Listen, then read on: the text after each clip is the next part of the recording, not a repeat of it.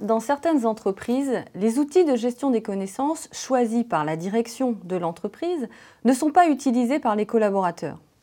De nombreux chercheurs et praticiens explorent cette question depuis plusieurs années. Dans cet article, Pierre Fayard, Ewan Wari et moi-même avons choisi de l'étudier sous l'angle des représentations véhiculées par les technologies de gestion des connaissances. Et si les technologies de gestion des connaissances véhiculaient des représentations de la gestion des connaissances différentes de celles qu'ont les acteurs de l'entreprise Interpellés en particulier par des entreprises françaises sur ce sujet, nous avons mobilisé le mythe d'Astérix pour explorer cette question. La bande dessinée Astérix le Gaulois, créée dans les années 1960 par Goscinny et Uderzo, s'est imposée au fil des ans comme un mythe qui structure les schémas culturels français. Ce mythe est toujours fortement créateur de sens en France. C'est pourquoi nous l'avons choisi pour étudier la manière dont les collaborateurs des entreprises françaises se représente ce qu'est et ce que doit être une gestion des connaissances efficace dans l'entreprise. L'article propose tout d'abord une grille d'analyse du rapport qu'ont les acteurs à la connaissance et à sa gestion au travers du mythe d'Astérix.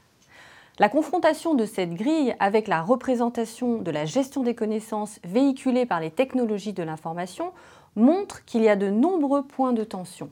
L'entreprise Constructor, alors en phase de déploiement d'un outil de gestion des connaissances, a été notre cas d'application. Ce cas souligne la place que tiennent ces conflits de représentation dans le processus d'appropriation de la technologie de gestion des connaissances par les collaborateurs. Les collaborateurs ne sont pas contre la gestion des connaissances, mais contre celle proposée par ces technologies. Cet article met tout d'abord en évidence que les technologies de gestion des connaissances ne se réduisent pas à leur matérialité et à leur fonctionnalité.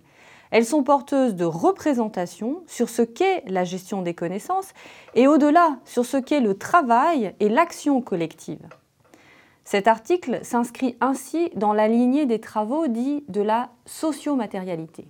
Cet article montre également que les schémas culturels nationaux jouent encore un rôle important dans l'appropriation des technologies de gestion des connaissances dans les organisations.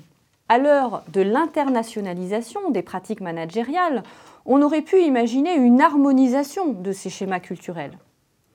En mettant en évidence le rôle que jouent les schémas culturels nationaux dans l'appropriation des technologies de gestion des connaissances, cet article rappelle aussi qu'une gestion des connaissances efficace se fonde sur un contexte social partagé, le bas. Si l'entreprise souhaite que le contexte social partagé dépasse le simple contexte national ou local, un travail spécifique est à mener.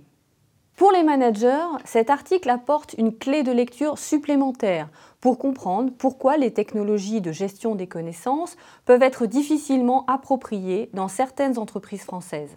La grille d'analyse, fondée sur le mythe d'Astérix, peut également guider les managers dans la gestion de leurs projets de gestion des connaissances.